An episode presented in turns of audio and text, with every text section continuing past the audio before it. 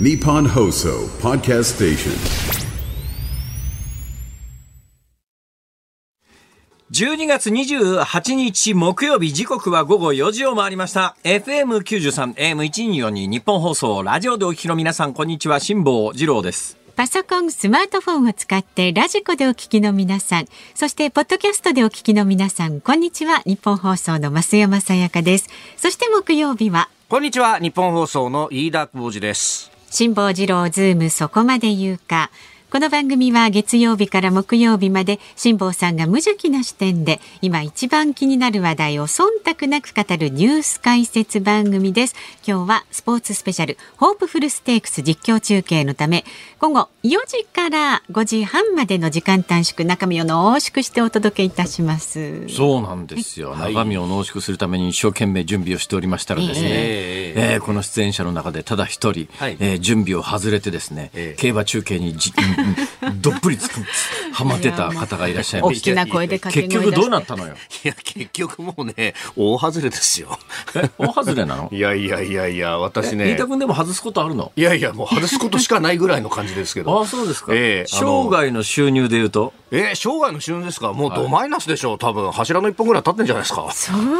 柱の一本か。いやいなんだ大体そういう日をする日ですそよ。の程度のもんか。いやいやいやいや、そんなもんですよ。家の3軒分とかさ、いやいや、まあ、ロールスロイス 10, 10台分とかほら。いや、そんなに。ロールスロイスと思い出したえ、どうしました私ね、この曲で、はい。まあ、結構ねええ、あの、さすがに人気の芸能人の方がいらっしゃいますんで、あえええー裏口入ってくるときに、高級車止まってる時あるわけですよ。はいそうするともうはいはいはい1年ぐらいこう帰ってると、あ、はい今日この車は誰だなとかわかるわけですよ。ああ、はいはい。今日全くわかんない車がね、見たこともない。今年1年で見た一番の高級車止まってて。ありましたなんか。えーやっぱりなんかね、大物芸能人の方がどっか出てらしたという話なんですけども、ええええその大物芸能人が出てらした番組にですね、はいそこの丸テーブルで、はいうう準備してたら、はえあものすごい華やかな完全ステージ衣装のはい。美しい4人が目の前に現えれて、びっくりしてですね、おはようございますみたいな、なんか、ふっと見たら、ももクロちゃんフル装備。ねもう綺麗にお衣装着てねいましたね今日ね。比較的ラジオの場合にはですね、うん。はい。えーラフな格好で目の前歩いてる芸能人とかはい時々見るんですが、ええ。今日のももクロちゃんどういう事情だったんですかね？フル、フル装備ですよそうでしたね。ねなんかフル装備。フル装備。だからあの芸能人がステージに立つ時の戦闘服みたいな感じの、はい。もう完全フル装備で目目の前を4人スーッと塊になって通り過ぎていってよくほら、ももクロちゃんのおせちみたいなので、はいあはいえー4人のうちの2人だけご登場みたいな時あるじゃないですか。ね何度も4人まとまって目の前をフル装備の衣装で目の前通り過ぎていて、キラキラうわいや、本当空気違うって感じですよね。は明らかに空気違いましたね。ええこれがオーラっちゅうやつですよ。いや、その、見たこともない高級車。私ね、こう見えてもね、はい。車ちょっとだけ詳しいんですよ。お好きでね。なんでちょっとだけ詳しいかというとですね、私本当に中学時代嫌な中学生でね、どのぐらい嫌な中学生かというと、はい。作文で環境問題について書いて、当時やっぱりね、高化学スモッグ等々で、運動中の学生が、生徒がぶっ倒れるみたいなことがあって、ええ。やっぱりこのまま大気汚染が進む。だから、今で言うところの、ほら、なんかいるじゃない。あの、彼女。あえっとなんだっけ？あ、えーグレタさんみたいな。そうそう、グレちゃった人。グレちゃったんじゃないんですよ。なんかグレタ・ねグレタさんみたいな嫌な中学生だったみたいな。私が嫌だ、嫌だってのは私にかかってますよ。別にグレグレタさんにかかってるわけじゃないですよもちろんグレタさんのようなはい。嫌な私。あれ？おかしいな大丈夫かちょっと。まあ、そんな感じだったんですよ。なんつったって朝日新聞に投書してねはい、名前が載ったことがありますからね。マジっすか？ほら。まあ、そのぐらい嫌な中学生だったんですがまあ、趣旨は何かというと、やっぱりちょっとモータリゼーションで車で排気ガスぶんまきながら、あの、良くないんじゃないのかと。なるほどというふうに中学時代は、環境問題最前線のグレちゃった少年だったんですよ。いやグレちゃったわけじゃないでしょ。ところがね、ところが、社会人になってすっかり種種子買いをしてですね。もう大排気量の車6気筒みたいななんかねブオンみたいな、それから正しい男の子もう私この人生の40何年のはい。社会人人生の中で車何十台も買い替えてますからね。だからまさにさっきのね柱じゃないですけども、ここまで車にお金使ってなきゃね、今頃蔵の3つぐらい経ってるんじゃないかっていうぐらい、車買いかけて、買ってますよ。なんつったってね、はい直近でもね、うんうんうん直近でも、ビッグモーターに車4台売ってますからね。今年だってビッグモーターにあの例の不祥事が出る前に1台売ってますからね。売ったんですか？うん。その売った車がダイハツだよ。まあ 日常的に給油してたのはエネオスだよ。お なんかこう時事ネタ盛り込んだつもりでいますけれども年結構末の最後の最後だからってね。本当ですよ。本当。何でもかんでもいやいいと思うんです。ドキドキするな今日は。全部本当だもん。まあね。事実ネオスでガソリン入れて、ダイハツのロッキーに乗っててそれをビッグモーターに売ったんですよ。あえお帰り高かったんですね。大丈夫ですか？保険損保ジャパンとかじゃないでしょ？まさしく。マジで？保険損保ジャパンです。はい。もうねドラも完璧です裏ドラも乗っちゃったよ完璧です。そうそう。いもう4つそう乗っちゃって。もうね、とりあえず漫画確定みたいな。ほら。年末でもう言い逃げみたいになってますけど 漫画確定漫画確定ですねイオン班ついたらねそういえばね、この間漫画確定で思い出しました。何ですか？何ですか？あの、この番組のちょっとした宴会がありましてね。あーはいはいはい。はいちょっとした宴会の中で、ええええ。この番組にやっぱり新たな魅力的なゲストを発掘しようじゃないかっていう、新たな魅力的なゲストは発掘問題っていうのが出てですね、私は一言も言ってないのにですね、はい。みんなが岡田沙也加さんがいいっていうわけですよ。岡田沙也加さんというと、はい。知ってますか？あの、プロ雀士として有名な。らしいですね役満、満願じゃないんですよ。はいはい役満ボディと言われてるらしいですね。ええ私はそんな言葉は全然知らなかったんで言いますが、みんなが役満ボディの岡田沙也加ちゃんがいいっていうもんですから、え岡田沙也加ちゃん、岡田沙也加ちゃん、岡田沙也加ちゃん、岡田沙也加ちゃん。いやまだどういう案件で呼びますか私結構10年前から知ってるんですね。10年前から知ちょっと事情がありまして、え10年、うんまあ、ほぼほぼ10年ですね。おー確かにこれいや、そんなことはどうでも。えーということでございまして、何が言いたいかというと、車ちょっと詳しいんです、そんな事情で。あはいはいそんな事情で車詳しいもんですから、はいあの、今日ここの曲の前に止まってた車が、見たことない。この車見たことない。ロールスロイスなんかはね、結構見るんですよ、関西方面で。おー。えーロールスロイス結構見るんですけど、今日の車は見たことないなと思ったら、あやっぱさすが大物芸能人は違うなと思って、やっぱ華やかだなと思ってたら目の前、ももクロちゃんが4人で パッケージで通るという。はい。いやー、本当にこの曲で働いていてよかったと思う年末です。よかったじゃないですか華やよかなね思いできてちょっと。同じスタジオで仕事してますよ。あの、そうそう競馬で負けたみたいな不景気な顔しながら番組出るのやめてくれる。冗談じゃないっすよ、本当にね。四角先頭でね、残り200までは先頭に立ったんですけどね、私の本命。100万ぐらい損した？いやいやいやいやいや、そこまで損してないですよ。ちゃんと堅実にかけてますから飯田さんもね。えーそうそうそう、ベロキラ、えーベロキラプトルが欲しかった。え、ベロキラプトル？はい。そんな名前の馬がいるの？恐竜みたいですね。ベロキラプトル。いや、まさに恐竜の名前でしょ。ええ。あそうなんだ。ええ。あの、ベロキラプトルというとですね、えいわゆるジュラシック・パークの、まあ、はいはい。いや、メインキャラクターですね。メインキャラクター、まあ、メインをどこに置くか難しいところですけども、まあ、ラプトルというのが、はい。本当だ。今ね映像出してる確かに、ジュラシックパークって感じの、こう、口の開け方してますよね。まあ、はい先行きましょう。すごい雑談ですねみんな好き勝手なことばっかり言って10着だよ、10着。年の最後ですか？え、10着なの？いや、10着だったんですよ。それ何 ?1 位に来ると思ったわけ？いやいや、もう。どうしたらそんなさ、まあ、外しができるわけ？いや違う違う何頭？走ってんの10 18頭立てで2頭取り消したんで16頭。16頭ではいはいはい。10番ということは、はい。下から数えた方が早いじゃん。い。や、またまた、まあ、そら、それは最終的にはそうですけど、どうしてその馬が1位になると思ったわけ？いやー、これはだってね、あの、うちからポンといいスタート切ったら先手取って、そのままこう、いったいったはできるんじゃないかと、この間、有馬記念で3着に粘ったタイトルホルダーみたいな競馬が、戸崎啓太騎手だったらやってくれるだろうというね、思ったんですけど、やっぱりね、世の中そんななか甘くないよね。なか思うよう。にいきませんよね。機種で決めるんですか？騎手もあるし、ね。ちょっと、聞いていい？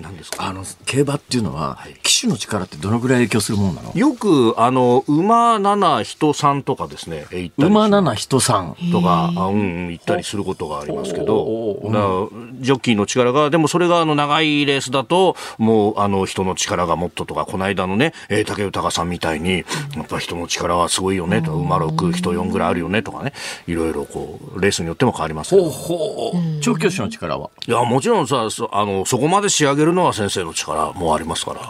調教師は先生って言うんですか？調教師は先生って言います。あの、やっぱり負けてほしい馬になんか、毒入りオレンジ食わすとか、そういうことはないわけですね。ダメですよ。そうそう。いや、だから厳格に管理されてるわけですよ。で、その、あの、ちゃんとドーピングの検査とかもね、終わった後にしますし、薬物の検査も。よく昔なんかボクシングの試合で毒入りオレンジとかや、あったよね、あんなの。なんであんなことできるんだ、今から考えりゃ。そんなことできんのか？わかんない。先言ってください。なんか、あの、言っちゃいけないことをたくさん言いそうな。本当ですね、今日はね。えー時間もないことですし年の終わりで番組も終わりということに、このままいくとなりかねない。やめてください辛坊さん危険ですから、飯田さんよろしくお願いしますね。さあ、ズームそこまで言うか。この後は昨日から今日にかけてのニュースを振り返るズームフラッ3シュ。秒ディレイをかけてお送りしております。あアメリカじゃないですか。さあ、そして5途中でバツッ時台は。大河原それが証拠に、オープニングのね、喋り出しがねはい、4時のピンから3秒ずれてるはずです。それはね、決まりなんですよ。そういう時報の決まりなんです後3秒経ってから始まるんですよ。どうぞ先言ってください。いいです。か？5時台はですね大河原加工起訴書東京都特にに1億6千万円の賠償命令というニュースに辛坊さんが鋭く切り込みます。え。さあ番組では、ラジオの前のあなたからのご意見お待ちしております。辛坊さんのトークに関することあなたが気になるニュースなど送ってくださいメールで送ってくださる方は zoom zoom アットマーク一二四二ドットコム。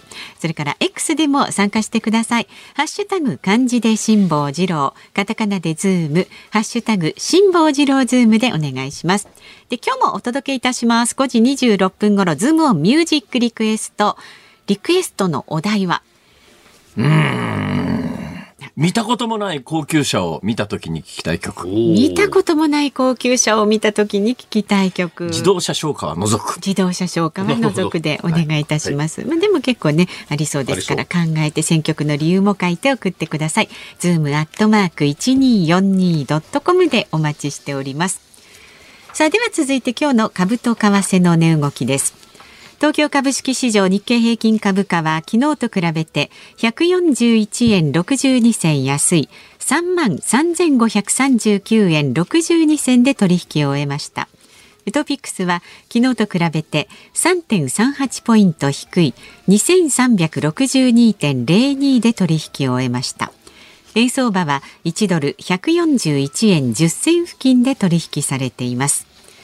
東京市場の円相場は2週間ぶりの高値を更新する展開になりました。アメリカの長期金利が低下した前日のニューヨーク市場の円買いドル売りの流れを引き継ぎました。一つすっごい重要なことを思い出しました。どうしました？いいですか今、ここのタイミングで申し上げて大丈夫ですか？うん大丈夫。大丈夫ですか？はいあのね、昨日帰りがけ、はいプラプラその辺歩いてたんですよ。はいほうしたら銀座4丁目こういったところに三越ありますよね。う。ありますね。三越の横をはい南に向かって歩いていたら、うん後ろから辛坊さんって声かけられたんです。ほう。ふっと振り向いたら、はい知らない若い女性が立ってたんです。そしたらその方がですね、あの、毎日ポッドキャストで聞いてます。あの、今、南アフリカのヨハネスブルクから来てますね。ええそうなん一時帰ですか。国みたいな感じで。そうらしいですよ。はあ。南アフリカのヨハネスブルクって治安大丈夫ですか？やばいですみたいな。ということで、えー非常にインターナショナルでございまして、ありがとうございます。ありがたいですね。えー今日はどちらで聞いてらっしゃいますでしょうか？でもね世界各地で聞いていただいて本当にありがとうございますありがとうございまありがとうございす。もうちょっと聞きたいこといっぱいあったんですけどね、昨日寒かったもんですからね。昨日寒かった上に、その後番組が一つあったんで、とにかく急いで家帰って飯食わなくちゃと思って。まあ、ねどうもありがとうございます。はいありがとうございましたお聞きいただきまして、そして辛坊さんがもう絶妙なところで食い込んできましたので続きをお知らせします。続きがあんのかいなんですよ。今夜はアメリカの長期金利の動向に注目が集まります。またニューヨーク市場ではアメリカの新規失業保険件、えー申請件数が発表されます。年内最後の重要な経済指標であることから市場の関心が集まります。さあ、株と為替の情報をお伝えいたしました。ニッポン放送ズームそこまで言うか今日は4時からのスタートでお届けしています。まずは昨日から今日にかけてのニュースを紹介するズームフラッシュです。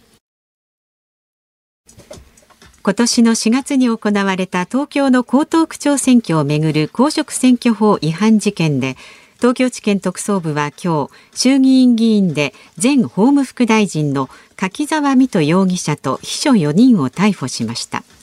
票の取りまとめを依頼する趣旨で柿沢議員が区議らにおよそ200万円を配った疑いがあるとしています。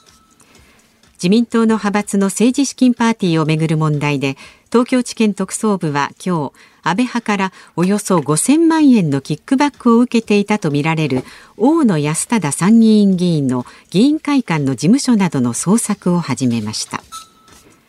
沖縄のアメリカ軍普天間基地の移設先となっている名護市辺野古での地盤改良工事について国は沖縄県に代わって承認する大執行を今日午前行いました。沖縄県の玉城知事は地方自治体が国の最低的関与の問題点を総点検する節目に来ていると訴えました。第二次大戦中に強制労働させられたとしていわゆる元徴用工や元朝鮮女子勤労挺身隊員らが三菱重工業と日立造船に損害賠償を求めた訴訟3件の上告審で韓国の最高裁にあたる大法院は両者の上告をいずれも棄却し賠償を命じた一審二審の判決が確定しました。格安航空会社ジェットスタージャパンの労働組合は未払い賃金をめぐる乗務員のストライキについて今月30日以降最大で1日およそ60人が乗務しない可能性があると明かしました。ツイッターから名称変更した X で今年最も話題になったトレンドを決めるランキングが発表されました。5位はドラマどうする家康。4位は阪神タイガースあれ。3位はアニメ水星の魔女2位は WBC 優勝そして1位はツイッターでした千葉市内の蘇我駅と東京駅を結ぶ JR 京葉線の来年春のダイヤ改正をめぐり千葉市などが反発している問題で今日千葉市の神谷市長と JR 東日本側が会談を行いました。会談後神谷市長は不満であり納得できないと述べ今後も JR 側と協議を続けていくとしています。ダイヤ改正では快速の運行本数が59本から24本に減少。また現在1日4本運行の通勤快速は廃止されます。飯田君忖度ネタ。はい、JR 京葉線の来年春のダイヤ改正ってことは3か月後ですか？4か月後ですか、ね、はい。そのぐらいです、ね、千葉市が反発をしていると。はい何が起きるんですか？JR 京葉線ってもしかしてあの東京駅のすごい遠いとこまで歩かないとたどり着かないところのホームとか、まあまあまあそうですね。えー、すごい遠いとこまで歩いていって地下に降りないと、はい、あのホーム来ないやつね。まあすごい遠い。にあれ乗ることありますけども、はい、途中で不安になりますよ。この先本当にホームあんのか。ああ東京駅で乗り換えなんであんなと,、ところに作ったの？んあれはね、あの、もともとの、本当もともとの話をすると、はあ、あの、成田行きの新幹線のホームだったっていう話があってですね。はあ、で、しかもそのまんまあのトンネルを突き抜けてですね、あの、新宿の方まで抜かすっていうような計画があったんですよ。で、東京駅の真下から新宿方面に抜かそうとすると、これは皇居ぶち抜くことになるんでできないと。で、あそこちょうどですね、梶橋通りっていう通りの真下あたりにホームがあるんで、ええ、そこからあの、お堀の脇を通っていって新宿に通せばですね、えー、最短距離でしかも皇居の下を通さずに行けることができると。穴寿司師匠。やたら詳しいですね。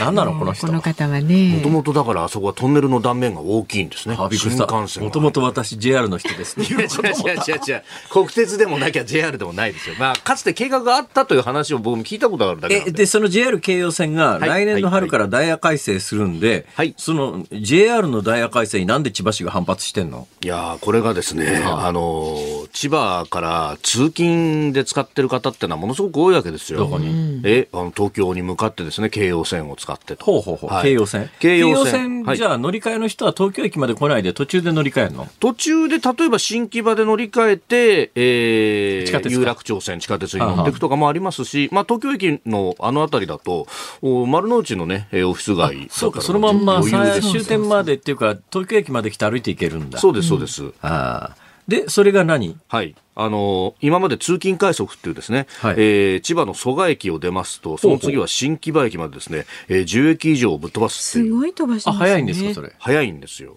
早いんですけど、まあこれをまずはなくすんだと。はで、もともと今、もともと4本走ってたやつを、まあ前々のダイヤ改正で2本まで減らしてたんですが、これをさらにですね、なくすんだと。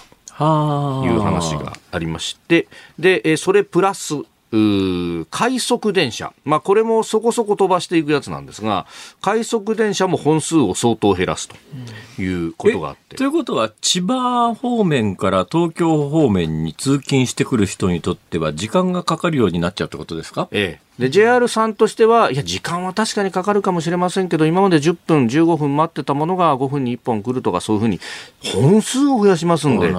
より皆さんフレキシブルになんでそんなダイヤ変更することになったんですか？いやーあの、快速電車をですね、これ、走らすと、お途中で各駅停車を抜かさなきゃならないじゃないですか。そうすると、抜かすための設備が必要だったりとか、結局快速走らせてても、前の各駅停車抜かせないからあんまり速くないとか、があほって。もう一本線路増やしゃいいんじゃないの？いや、もう一本線路増やせればいいんですけど、今の、ほとんどこの京葉線は高架線を走ってるので、増やすって言っても、おいそれと増やせないんですよ。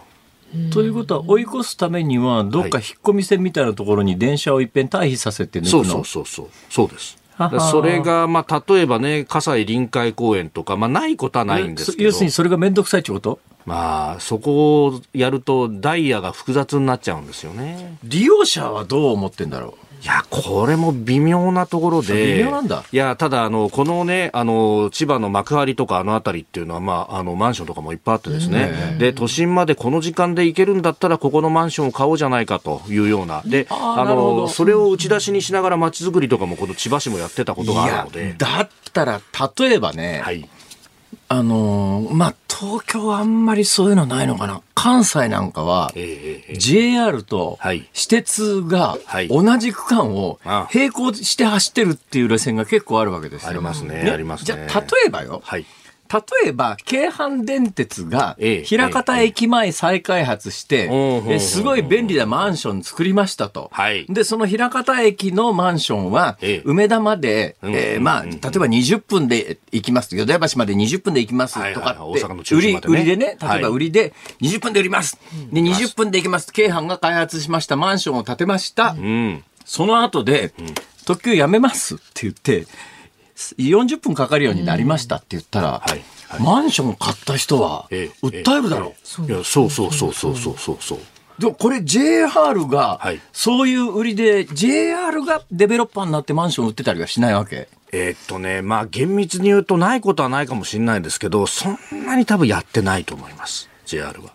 まあ、それが JR と関係のないデベロッパーが建てたマンションで東京までいくらっていうのが売りな場合に、ええ。JR がダイヤを改正しましたっていう時に、はい。その憤懣はどこに持ってったらいいの？で、それを代表して千葉市としては、この神谷市長っていうのは結構街づくりにはものすごくコミットしてる人では、詳しいんですよ。専門家なんですよ。だからこそ、そこの視点で、いや、これは勘弁してくれよということを言っていて、で、一方で JR は JR で、もう営利企業としては、都心で、あの、お金を稼がないと、お赤字路線いっぱい抱えてるのを食わせらんないと。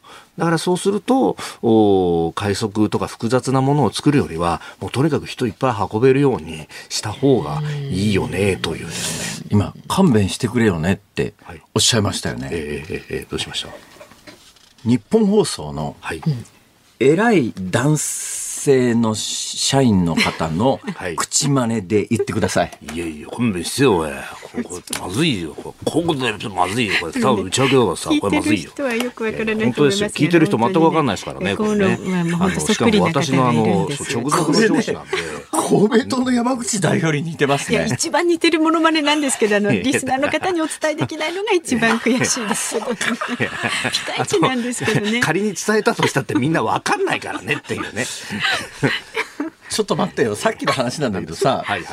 デベロッパーで JR と関係のないデベラ、デベロッパーがはい東京までいくらで売ってるマンションってどうなんだろうな。それだけど JR のダイヤ変更で JR に訴えを起こすわけにもいかないし、これ JR が販販売してるマンションなら訴えられるよね、これ。まあ、訴えられるかもしれないですけど、どこまでっていうのがね、因果関係が証明できるのかみたいなことがあるかもしれないですし。いやいや、JR が自分でデベロップしたマンションで、ええ東京駅まで20分って言ってんのに。りにしてたね。でね、またあの、さっき、あの、辛坊さんからね、関西だったら並行してる路線がいっぱいあるって話があったじゃないですか。はいし施そう設施設とねはいはいで、ところがこの京葉線と千葉と東京を結ぶっていうのは、確かに並行する路線は、例えば総武線だったりとか。ああるんだあと京成線ってあるんですあ、けど。全部 JR か。そう、あの、総武線は JR。で、京成線は、大変申し訳ないんですけど、ちょっとね、あの、マニアックなコースを通るんで、若干時間がかかるんですよ。なので、まあ歴史的経緯でここしか引けなかったみたいなのがあって、なんで、やっぱね、この特に海沿いは京葉線一人勝ちみたいな状態で、この状態だとね、やっぱあの JR としては自由にダイヤ組みた新線引こう。金かかりますよ。昨日かなんかね、ホリエモンと話してたら、はあはあはああ、それいいよねっていう、あの、空中にラインを一本バーンと引いて、はい。ロープウェイ、ロープウェ自走式ロープウェイ。イ。なるほど。だから、ロープウェイの上にコマがついてて、ロープウェイの車輪で、で普通のロープウェイってロープをこう、全体を回転させるでしょ、はいそうじゃなくて、ロープを、固定のロープをバーンと一本引いといて、そこにモノレールみたいにカンと車輪をかまして、キュキュキュキュキュキュキュキュって動かしていくようなものが、世界には結構そういう交通機関ってあるらしいよ。うーん。いや、ちょっと千葉からは遠いか。ちょっともうちょっと近距離ならできるけどな。何十キロとありますからね。そうですか。そうなると、やっぱり、このニュースは関東で、千葉方面に住んでる大ニュースだね、これ。そうそうそう。で、これ、やっぱりその、鉄道と地域のあり方全体、その赤字のローカル線とかもそうなんですけど、やっぱ、あの、営利企業としては利益が最大出るような形で変えようとするじゃないですか。ところがそれが、この地元の路線の一部にかかる自治体にとってはものすごく不利益になるみたいなことがあるんでい。や、やっぱりね、あの、公共交通機関を担う人たちには、まあはいもちろんそれは、あの、民間企業だから利益を求めなきゃいけないのは当然なんだけれども、ええ。同時にやっぱり社会的責任っていうのがあるだろうということで言うと別に JR 東日本だけの話じゃなくて、はい。関西の電車の会社でもですね、ものすごい勢いで緑の窓口みたいなやつ減らしてるところがあって。いや、それ経営効率からすりゃ、確かにね、緑の窓口どっかに一本に集約すりゃ、人手も設備も助かって、そこの空いてるところにテナントでコンビニでも入れりゃ儲かるかもしんないけど、やっぱ利便性というのを考えたときに、それは利益の追求は当然潰れない程度には利益出さないとまずいけどさ、そこの設備なくすっていうのが、結構目につくんですよ、最近。いいんですか、井田君、こういう方向で。いやーそうは言っても経営層からすると毎年株主総会がありますんで株主の皆さんにどうしてこれ利益出ないんだって言われると なんだこの回し物いや、回しもんじゃないですよ。結局ね、あの、心意気でやるには、もう大変な時代になってると。これをだから、地域全体で協議会を作るなりなんなりっていうですね、まあ、千葉市からしたら、いきなり後ろから今朝で切られたみたいな形になるのは勘弁してこれくれよ今ニュース原稿の一番最後の末尾がね、はい。えーはえー現在1日4本運行の通勤快速は廃止されますっていうはい。断言の原稿になってるんだけど、はいこれ来年の春の大学改正までに、まあこういう世論を受けてはい何か変更される可能性はどう見ます、いやー、これがですね、あの、今回、い JR の東の千葉市社長も言ってるんですけど、おいや、ダイヤ改正迫ってるんで、今から変えるっていうのは難しいんですよと。もうそれを。なんか国家国家予算の予算編成みたいなこと言うじゃないですか。いや、それを見越して。この官僚答弁 官僚答弁。でも、これを見越して、あじゃあ、ここの車両は引退させて、向こうからこの車両を持ってきて、こういうダイヤを組んでみたいな、壮大なシステムの全体の一部だったりするんで、ここを変えると、実はいろんなところに影響が出るみたいなんですね。いや、昔結構ね、そういうのが、あの、あって、あの、日本航空が一度経営破綻したじゃないですか。したしたあれによって、東急の新車が入らないってことが起こったんですよ。なんでかっていうと、東急って昔、東亜国際国内航空って持ってた。で、あ JAL 株持ってたんだあれ。であの JAL 株が紙くずになってしまったがためにほうほう。うち新しい車両入れようと思ったけどこれキャッシュロー足んないなってなって 新車が入らなくてダイヤ改正が変わったりとかね。こういろんなところに影響が出てしまうんで今回ここだけかいろいろ、えっと、え言いわ訳してるけれども、えー千葉の皆さんの不利益は解消されないと、えーそれもこれも全部責任は私じゃありません。よくわかりました いやくわかった。違う。ズームフラッシュでした。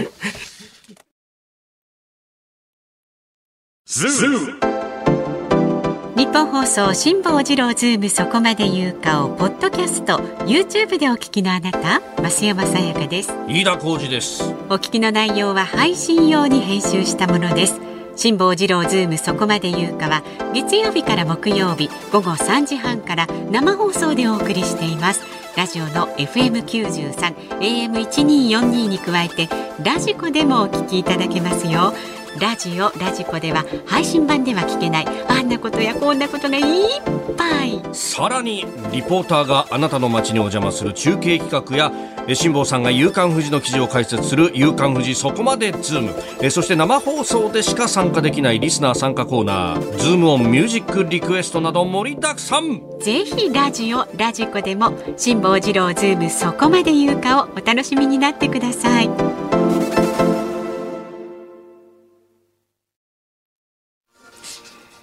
12月28日木曜日時刻は午後5時を回りました。こんばんは辛坊治郎です。こんばんは日本放送の増山さやかです。こんばんは日本放送の飯田浩二です。5時を過ぎましたズームミュージックリクエストをご紹介してまいります。い。今日のお題は見たこともない高級車を見た時に聞きたい曲です。ただし小林明さんの自動車紹介を除くということでした、恐縮ですまず愛知県豊川市の25歳の男性グッチーさん、25歳。おう。ん、あ若いーこの番組のリスナーさんとしては。ええええ長く大切に。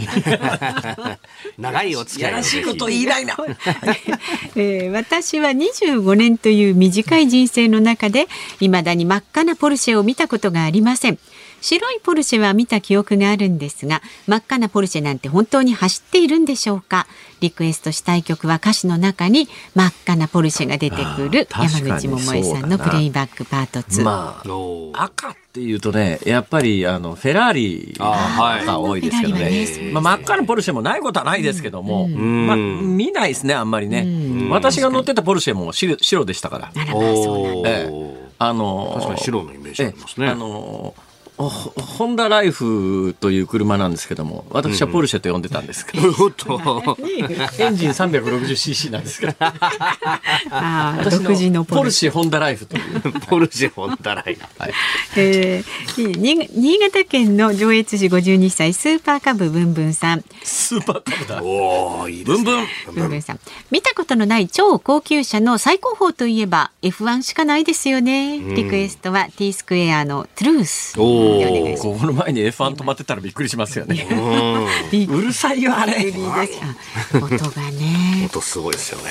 そして川崎市中原区61歳の新丸子のふおずさんやですかな、うん。えー見たこともない車がいたんですか。きっとそれはチキチキマシンモーレースに出場する車でしょう。子供の頃ブラック魔王とケンケンが悪巧この間のみ企て。ケンケンやってくれって言ってねあんまりもう一つだったんだなこれがあ私？はい、知らない。知らない。なえーまあいいや ちょっとでね結じっくり局負けちゃう練習してもらいましょう。いやいやいやいや。チキチキマシンモーレースのテーマ曲。うん。こちらは64歳横浜市港北区のパンチラ夢工房さんマッハ55のオープニングテーマをよろしくお願いします。マッハ55ですねきっとものすごいスピードが出るんでしょうね。エンジン音や車の走行音の入ったこの曲が聴きたくなりま555ってね。私子供の時のアニメなんですけど、はい。はい1997年から8年にアメリカに住んでる時に、あのアニメばっかりやってるチャンネルがあるんですが、えそこでマッハ555をやってました。アメリカで。でその時に改めて思ったんですが、あれ初めから輸出用に作った漫画なのでほうほ無国籍なんです。えーどこにも日本語出てこないんですうへあの看板も含めてね言葉がないんですよ。あそうなんですか。あこれ初めから輸出用に作られてたんだなっていうのがよくわかりました、面白い。えーそして新宿区のエイ黒助さん65歳はバズでケンとメリー愛と風のようにスカイラインですね。ね。今ちょうど銀座4丁目の日産のギャラリーのところにスカイライン展示してありますけど。いへえ今の新しいスカイラインや、えっとね、あ新しいや昔の？つと古いやつと。へだからあれ、ケンメリじゃなかったかな？なんかあの時代のスカイライン展示してあります。それから埼玉県最後の新曲さん70代の男の方は超かっこいいポルシェをあげるなんて大谷選手は太っ腹ですね。そうプレゼントしたって話題になりましたよね。大谷選手がね。あの背番号をくれた方の奥さんにね。ええ。そうそう。リクエスト曲17が番くれたうん。選手の奥さんにポルシェ。なんかポルシェのなんか、あの、広報なんとかやってるんだよね、大谷さんって。あ。そういうことなんですね。でリクエストがビートルズでドライブ・マイ・カー。うん。たまには洋楽行ってみっか。お。ね。ねえー、チキチキマシンボーレスのテーマどこが洋楽やねん。あじゃあえいいですか？チキチキマシンあるんですかね、これ音源。ありますよね。ありますか？じゃあお願いします大抵のものありますよ、日本放送に。さあ、エンディングでお届けいたしますので、お待ちになってください。番組ではラジオの前のあなたからのご意あ見。やめた。え？新マルコのこれラジオネームが読みにくすぎ。あじゃあラジオネームちょっと読み仮名振ってまた送ってください、なんて、なんで読むんだろういやひょっとしたらね変換ミスかもしれないしねあ、そうですね。じゃあやっぱりじゃあチキチキマシンモーレスでいいです。そうですね。中原区の61歳の方、うんちょっと新マルコのその後が読めないんで、そうなんですよね。はい意味がわからないのでじゃあ、お願いします。かな振ってもし余裕があったら、はい再度送ってください。おお待ちしております。メールは z o o m zoom アットマーク一二四二ドットコムで X はハッシュタグ辛坊治郎ズームで参加してください。あなたからのご意見お待ちしております。辛坊さんが独自の視点でニュースを解説するズームオン。今日最後に特集するニュースはこちらです。大川原化工機訴訟東京都と国に1億6000万円の賠償命令。軍事転用可能な装置を不正輸出したとして逮捕・起訴され後に起訴が取り消された化学機械製造会社大河原加工機の大河原社長らが東京都と国におよそ5億6500万円の損害賠償を求めた訴訟で東京地裁は昨日国と東京都に合わせて1億6200万円の賠償を命じる判決を言い渡しました裁判長は警視庁公安部と東京地検の捜査は合理性に欠けるとして違法と認定しました。私、この種のニュースでね、はい。なんか鮮明に覚えてる事件が一つだけありましてね、ほうほう。えー対共産権なんとか輸出、なんか要するに共産権に、はい。えー軍事転用可能なものを売っちゃいけないっていう法律があるんですよ、ええココムとかなんかいうやつね。はい。ここもね。それで、はい。えー私の記憶に残ってんのは、はいなんかソ連圏に、はいソ連がまだあった頃ですよ。ソ連圏に、えー潜水艦のスクリューって、ものすごい設計が難しくて、加工も難しくてですね。で、潜水艦ってどうやって探知するかっていうと、ええスクリュー音しかないんですね。はいあのーモーターも、んだから、うんモーターも特殊なモーターだったりなんかして、エンジンなんか当然潜水艦だと動きませんから、そうですね。原子力潜水艦の場合は、はい特にあの、何かその、ディーゼルのエンジン回すとかもないですから、ええええええそうほとんど無音なんで、プロペラの回る音しかしないわけですよ。はいそのプロペラの回る音を聞いて、潜水、あの、すごいですね、軍事技術って。せんプロペラの回る音だけで、はい。潜水艦のサイズだとか、種類だとか、全部探知できるんですね。潜水艦乗りってやつは。はいで、そのために、あの、音のしないプロペラっていう、スクリューっていうのがものすごく、うあの、重要で、それで、当時ね、えー巨大な特殊旋盤で、はい。そのプロペラ加工ができるっていうのを、共産圏に輸出した企業が摘発されたっていう事件があるんですよ。はい。それで、今回のケースも、多分ね、摘発側は、軍事転用可能なものを海外に輸出すると違法なんでっていうんで、事件にしたかったんですね。それで、あの、摘発されちゃったのが、霧状の液体をヒーターで乾かして粉末にすると。はい。これ何に転用可能かっていうと、うん。生物兵器、生物兵器を粉にしてって加工するときに使えるんじゃないのって言って、これは違法だと、輸出してはいけないということで、それを知っていながら輸出しちゃったっていううん理由でですね、はい。えー東京、横浜の会社なんですけれども、ここが警察に摘発されて、はい。検察に、うん、起訴。た起訴、逮捕、逮捕、起訴。逮捕、起訴。はい。ところがですね、あの、その取り調べ段階からずっと、絶対そんなことしてないと。うちのは軍事転用無理だと。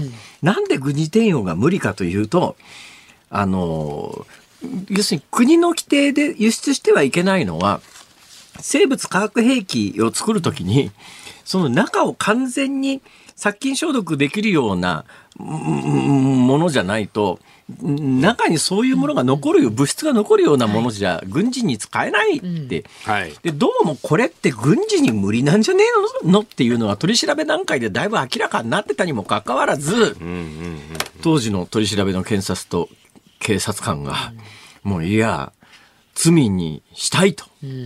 で、これ、この民事賠償の裁判の中でですね、当時関わった警察官が、はい。あ、あの、捏造ですって言い切っちゃうっていう。えええええっていう話ですがね。で知っていながら罪でっち上げて、まあ、最終的にどうなったかというとですね気の毒なのは、はい。逮捕されて胃がんになった人がいるわけですよ。それでこの人要するに釈放してあのもしかしたら適切な治療を施せば、助かってた可能性があるわけですよ。で保釈申請をしたのに、本人が日本の司法の本当に悪いところで本人が罪を認めてない限りは保釈させてくれないっていうケースがもう10%、うん、そうですね。基本的に保釈してくれないんですよ。保釈してくれるケースが1割あるかないかっていう状況の中で。でこの関係者もですね絶対やってないと言い続けるわけですよ。絶対やってないと言い続ける限りは保釈されないわけですよ。ほんずーっと刑務所みたいなところに、まあ、コーチとか入れられたまんまで保釈してくれない。何回も保釈申請して、これ胃がんだからて治療したいんだけどっていうのに、治療もさせてもらえずに、で、ほ家族はですね、罪認めようよと。そしたら保釈になるから、そしたら治療が受けられるかもしんないじゃんって。だけど本人は絶対やってないと。俺は悪いことしてないって。でもこれもしその時に罪認めてたら有罪になってた可能性があるんですよ。もちろんこれあの、えー罪にならなかったですよね。罪にならなかったんだけど、その時にこれ認めてたら本人認めましたって言ったらそれで罪有罪になる可能性が極めて蓋然性高くなりますから。で本人は絶対やってないと、結局その方はですね、えー罪にはならなかったんだけれども手当てが遅れて亡くなってしまうわけですよ。これいや殺されてるようなもんじゃないですか。で今回それで国会賠償東京都と国に対してこれはもう違法だと、えー賠償しろと。で1億何千万からの賠償が昨日命じられたんで大きなニュースになったんだけど、はい。命は戻らないし名誉も要するにまあその間会社としても大ダメージですよ。えええこれって私ね一番腹が立ってんのはこのニュース昨日から今日にかけて大きく伝えてて、現場のうんどうなんだろう記者がどの程度知ってるのかどうなのかもちょっとまあともかくとして明らかにこの取り調べに関わった検察官とか警察官とかってもうもう言うや人殺しとまでは言わないけれどもさ責任極めて大きいのに、一切そういう責任問われない。遺族に謝罪もしてない。謝罪するようなことも今後どうもなさそうだし、はい。えーうんその取り調べに当たった人物、起訴した検察官の名前も表に出てこない。こんなことしてたらね、同じこと何回も起きちゃうよ、これ。うーん。飯田君割とこの手のネタ詳しいだろうからさ。いやいやいやちょ、ちょ、ちょっと、なんねなんとかしてこれ。あの、それこそね、あの、捏造でしたっていうような、あの、証人の証言があったんですけれども、判決文にはそれに対しての言及っていうのはなかった。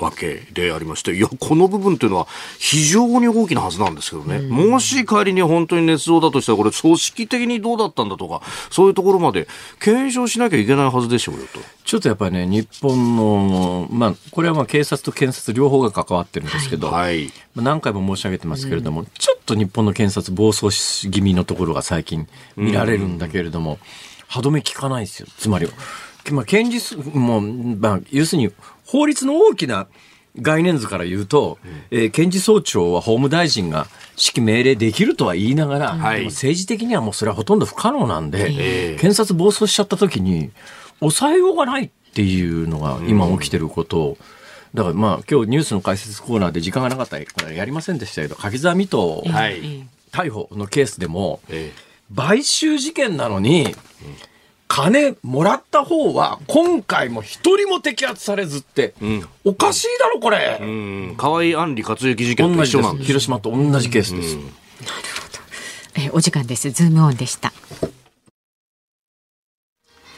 ズームオンミュージックリクエストをお送りしているのは、新丸子の不動産屋さん、足立のマッサンさん、ジョン・スミスさん、お三方からのリクエスト。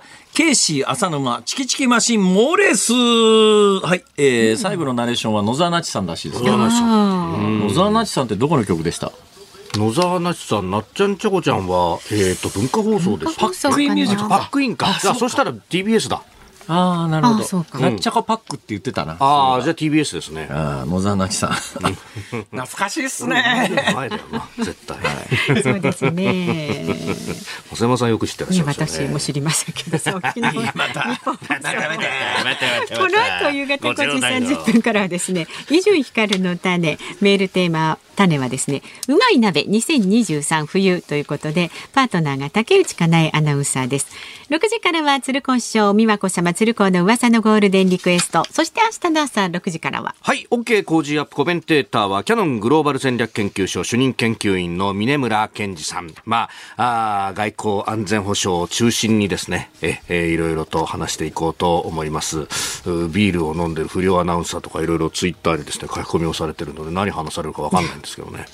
え？え？いや、取材してる様をですね、誰かあの番組スタッフがリークしたらしくてですね、ほうほう。ちょっとだけビールを飲んだことは誇張されてるえんじゃないか。ビール飲みながら取材すんの？たまにですよいけ。ないんだ、いけない。ああ、それ、アナウンス室長に言いつけて、ボーナスなしにしてもらおう。さあ、明日の朝8ますよ時からですね、春風亭一之輔さんとあなたと発表をお送りします。テーマは今年1年を振り返るです。で、辛坊治郎ズームそこまで言うか、来週1週間ね、お休みになりまして、次回の放送は来年1月8日月曜日、成人の日の午後3時半からです。今年一年皆様ありがとうございました。辛坊治郎ズームそこまで言うか、ここまでの相手は辛坊治郎と、増山さやかと飯田浩二でした。来年もどうぞよろしくお願いいたします。皆様、良いお年を